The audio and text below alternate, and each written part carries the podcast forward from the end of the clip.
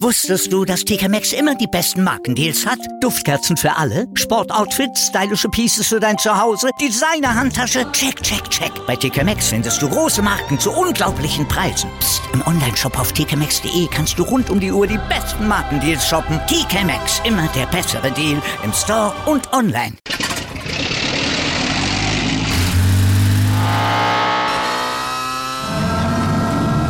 Von 0 auf 100. Aral feiert 100 Jahre mit über 100.000 Gewinnen. Zum Beispiel ein Jahr frei tanken. Jetzt ein Dankeschön, rubbellos zu jedem Einkauf. Alle Infos auf aral.de. Aral, alles super. In nicht mal mehr einer Woche ist Fußball-Weltmeisterschaft. Und von WM-Stimmung in Deutschland ist verständlicherweise noch reichlich wenig zu spüren. Statt der gewohnten Fußball-Euphorie dominiert Kritik diese Vor-WM-Phase. Nur 39 Prozent aller Befragten finden es richtig, dass die deutsche Nationalmannschaft an dieser WM teilnimmt. 53 Prozent finden das nicht richtig. Das war ZDF-Moderatorin Antje Pieper, die hat im Heute-Journal die Stimmungslage Stand jetzt in Deutschland mit Zahlen mal untermauert und die Gründe dafür, ja gut, die könnt ihr ja nachhören im Podcast Beyond Katar, die Geschichte hinter der Skandal-WM.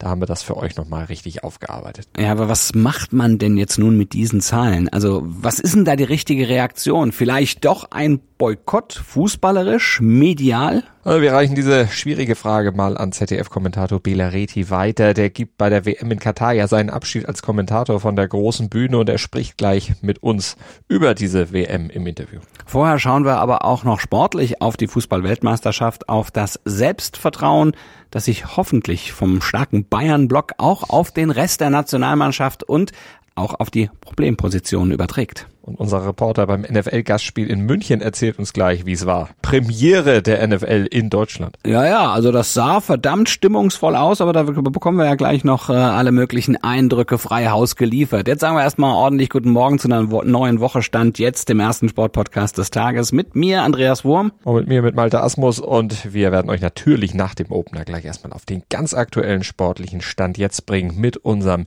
SID Newsblog. Darüber spricht heute die Sportwelt. Stand jetzt. Die Themen des Tages im ersten Sportpodcast des Tages. Stand, Stand, Stand, Stand. Jetzt. Mit Andreas Worm und Malte Asmus auf meinsportpodcast.de.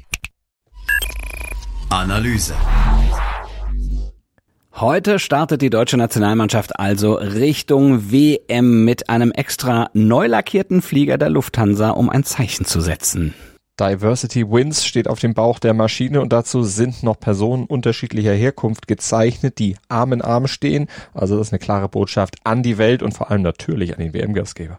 Na, klare Botschaften will der DFB ja auch während der Weltmeisterschaft in Katar setzen, aber die Nationalmannschaft will natürlich auch sportlich Zeichen setzen. Wie diese kleinen Botschaften des DFB aussehen können, keine Ahnung. Es wird die eine oder andere geben, da bin ich ganz sicher. Frag ich mich übrigens auch, wie ich das persönlich dort handhaben kann. Mhm. Aber wesentlich leichter ist es natürlich für die sportlichen Belange. Also das ist natürlich ganz, ganz schwierig, aber es ist natürlich so, dass die eben das tun können, was sie am besten können, nämlich Fußball spielen, ja.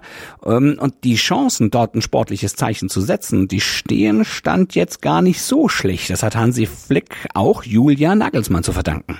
Genau, und deshalb hat er sich ja auch quasi bei ihm schon bedankt, dass er seinen Bayern-Block wieder so ins Rollen gebracht hat und mit so viel Selbstvertrauen zur WM schickt. Denn machen wir uns nichts vor, das Abschneiden der deutschen Mannschaft in Katar hängt im Wesentlichen eben von den Bayern-Spielern ab, von der Form von Manuel Neuer, von Josua Kimmich, Leon Goretzka und Co. Und vor allem natürlich von Zauberfüßchen Jamal Musiala. Den halten ja nicht wenige für den potenziellen WM-Star 2022, wobei man sagen muss, sehr viel Druck, den man da auch ihm auf die schmalen Schultern bringt. Aber er kann's sicherlich. Also Stand jetzt spielt er ja einfach überragend. Ja, das stimmt, ja. Also ja, das Selbstverständnis äh, sollten die sieben Bayern-Spieler auf der Jagd nach dem fünften Stern nun auch auf die Nationalmannschaft übertragen und das muss sich irgendwie auch abfärben.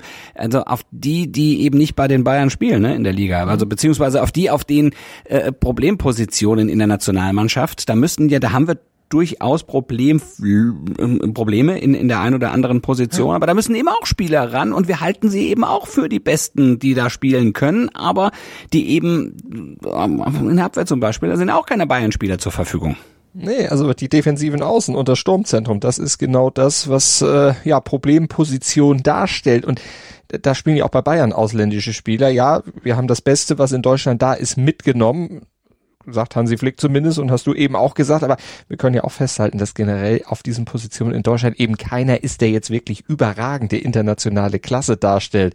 Ja, aber gucken wir nochmal drauf, wie man mit Münchner Stars große Titel gewinnt, weiß Flick noch aus seiner Zeit als Vereinstrainer. Da hat er ja alles gewonnen. Jetzt muss er eben dann noch für diese Positionen, die eben nicht mit Bayern besetzt sind, noch Lösungen finden. Äh, und äh, das muss er alleine lösen, beziehungsweise natürlich mit seinem Trainerteam.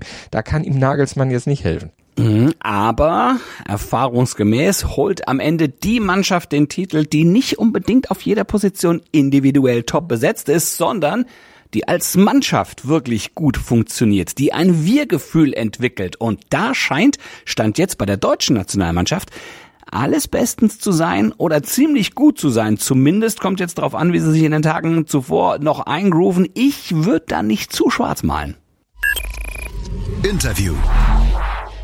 Wie Schwarz Belareti, der ZDF-Kommentator für die deutsche Mannschaft, sieht, das klären wir natürlich gleich auch. Aber Sport ist leider nicht das Erste, was einem bei der WM 2022 in Katar so einfällt. Deshalb starten wir unser Interview mit Belareti natürlich auch mit der Frage, Bela, mit welchen Gefühlen blickst du denn dem Turnier entgegen? Natürlich mit gemischten, aber das Wesen des Journalismus ist ja, dass man sich die Orte nicht aussuchen kann, sondern man muss dahin gehen, wo es weh tut. Also ich bin, ähm, sagen wir mal, ganz offen. Das sollte man auch immer sein. Ich habe natürlich alle Fakten und alle Informationen, die überall stehen, mitgekriegt, registriert, gelesen, dann bin ich damit beschäftigt, auch in die Tiefe gegangen. Aber ich will jetzt auch vor Ort mal selber erleben, was tatsächlich der Fall ist. Insofern sind die Gefühle gemischt, journalistisch interessant, emotional, ja, so eine 3 minus. Trotzdem sagst du, es sei wichtig, dieses Turnier journalistisch zu begleiten und nicht medial zu boykottieren. Warum? Absolut. Der Fehler bestand ja überhaupt darin, dass diese WM dort vergeben worden ist. Das hätte nie passieren dürfen.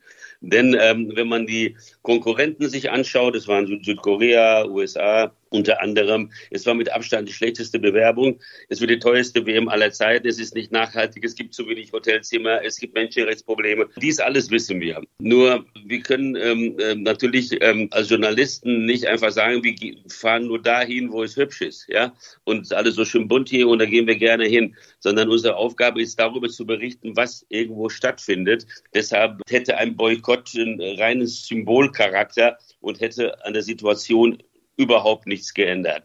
Selbst Menschenrechtsorganisationen wie Amnesty zum Beispiel raten von einem Boykott ab.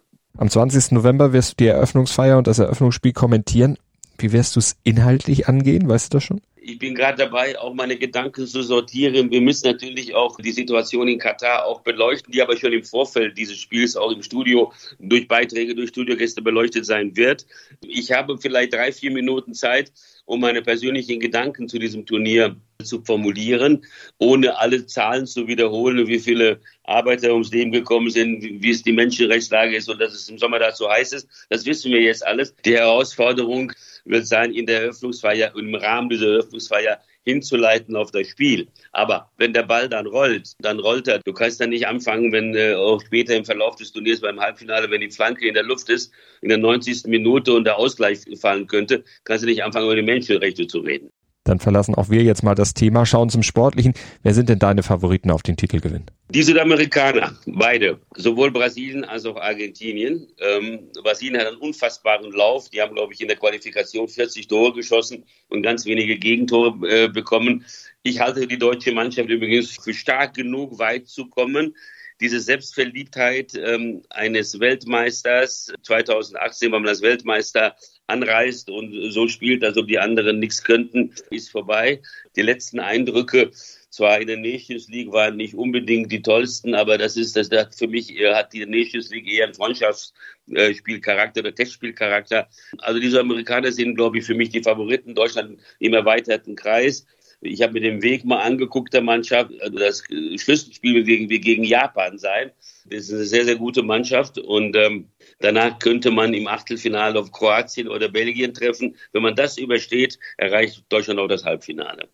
Halbfinale, da hast du die deutsche Mannschaft seit 1986, so lange schon bist du für das ZDF bei Weltmeisterschaften dabei, einige Male gesehen, hast du ja auch im Finale gesehen, nach 36 Jahren, jetzt vielleicht ein letztes Mal, du hörst nach dem Turnier auf, wie viel Wehmut und Sentimentalität schwingt da jetzt bei dieser WM-Reise mit? Ich glaube, beide Gefühle können nebeneinander existieren. Die schließen sich nicht aus. Natürlich ist das, wenn man jetzt das, äh, das letzte Mal ähm, den Kopfhörer wieder auf den Tisch legt beim letzten Spiel, was man kommentiert hat und das Gefühl, so, das war's. Ich habe ja an zehn Weltmeisterschaften teilgenommen. Bei acht war ich Kommentator also seit 94 USA, seit meinem allerersten Spiel. Äh, da wird ein Film natürlich ablaufen im Kopf. Andererseits freue ich mich auf die Terminlosigkeit. Das ist für mich der größte Luxus. Also Dienstag spontan zu entscheiden, dass ich am Donnerstag spontan zu meinem Enkel nach Berlin fahre, bisschen Zeit für mich habe. Ich meine, ich habe ähm, 40 Jahre fast kein freies Wochenende gehabt und ähm, also die, beide Gefühle existieren nebeneinander. Wehmut ja, weil es natürlich eine, eine super schöne, spannende, intensive Zeit war, aber auch äh, die Freude darauf, meine Termine und mein Leben ähm, einfach selbst uneingeschränkt gestalten zu können. Das, das ist auch gut. Analyse. Tom Brady und die Tampa Bay Buccaneers, die haben in München das erste reguläre Saisonspiel der NFL auf deutschem Boden gewonnen. 69.811 begeisterte Zuschauer, die sahen den 21-16-Sieg gegen die Seattle Seahawks.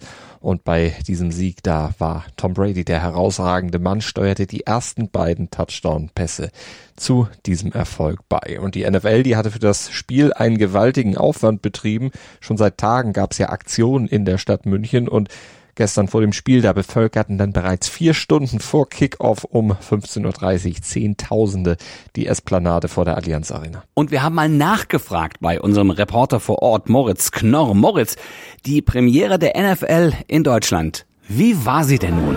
Also es ist der absolute Wahnsinn. Deutschland feiert das erste NFL Regular Season Game von vorne bis hinten. Anders kann man es nicht beschreiben. Eine Stimmung im Stadion, eine Stimmung vorm Stadion. Schon am Samstag eine Stimmung in der Stadt. Das lässt sich wirklich nicht beschreiben. Es ist wirklich eine ganze Stadt elektrifiziert vom NFL-Fieber, vom Football-Fieber. Das ist unglaublich. Ansonsten auffällig man sieht hier Fans von allen 32 Teams. Wir sehen hier Fans von den Packers, von den Patriots, nicht nur von den Buccaneers oder von den Seahawks, wirklich von allen 32 Teams. Und der Umgang untereinander ist absolut fair. Also es gibt hier weder irgendwelche Ausgrenzung von irgendwelchen Fangruppen. Es trifft sich die komplette Community und es wird einfach ein riesengroßes Footballfest gefeiert. Was so ein bisschen die Stimmung trübt, beziehungsweise was die NFL unterschätzt hat. Wir waren also wir sind zu viert im Stadion. Wir waren so zwei, zweieinhalb Stunden vorher schon im Innenraum und schon da hieß es bei den offiziellen NFL-Shops, ja, es wurde etwas unterschätzt. Äh, es gibt keine Lieferung mehr nach. Merchandising ist in einer halben Stunde ausverkauft. Also man kann wirklich sagen, die NFL hat das Ganze unterschätzt, was hier abgeht, wie viele Fans da sind, wie viele Fans versuchen irgendwie Merchandise zu kaufen. Das ist wirklich, wirklich äh, nennenswert, definitiv. Also doch bei allem Jubel noch Luft nach oben für die NFL. Danke Moritz. Aber die NFL hat ja noch Möglichkeiten zur Verbesserung. Mindestens bis 2025 wird es in Deutschland ja noch NFL-Spiele geben im Wechsel zwischen München und Frankfurt. Das bringt der Sporttag. Stand jetzt. Die WM-Qualifikation haben die deutschen Basketballer am Freitag mit dem 94 zu 80 gegen Finnland geschafft. Jetzt wollen sie in Slowenien noch einen gelungenen Abschluss dieses erfolgreichen Jahres feiern. Um 18 Uhr geht's los, da trifft die deutsche Nationalmannschaft dann in Kopa auf den Ex-Europameister. Ja, und ab 7.07 Uhr sind wir wieder für euch da. Morgen früh selbstverständlich. Da könnt ihr auf uns dann treffen im ersten Sportpodcast des Tages. Und den gibt's, na klar, überall, wo es Podcasts gibt. Einfach abonnieren und dann ab 7.07 Uhr dabei sein, reinhören und natürlich auch gerne bewerten und weitersagen. Wir hören uns also. Gruß und Kuss von Andreas Wurm und Malte Asmus. Wusstest du, dass TK Maxx immer die besten Markendeals hat? Duftkerzen für alle, Sportoutfits, stylische Pieces für dein Zuhause, Designer-Handtasche, check, check, check. Bei TK Maxx findest du große Marken zu unglaublichen Preisen. Psst. im Onlineshop auf tkmaxx.de kannst du rund um die Uhr die besten Markendeals shoppen. TK Maxx, immer der bessere Deal im Store und online. Wieder live von ihrem Toyota-Partner mit diesem Leasing-Auftakt. Der neue Toyota Jahreshybrid. Ab 179 Euro im Monat. Ohne Anzahlung. Seine Sicherheitsassistenten Fahrerassistenten laufen mit und ja, ab ins Netz mit voller Konnektivität. Auch am Start die Toyota Team Deutschland Sondermodelle. Ohne Anzahlung geht's in die nächste Runde. Jetzt los sprinten zu Ihrem Toyota-Partner. Dir hat dieser Podcast gefallen? Dann klicke jetzt auf Abonnieren und empfehle ihn weiter. Bleib immer auf dem Laufenden und folge uns bei Twitter, Instagram und Facebook. Mehr Podcasts aus der weiten Welt des Sports findest du auf meinsportpodcast.de.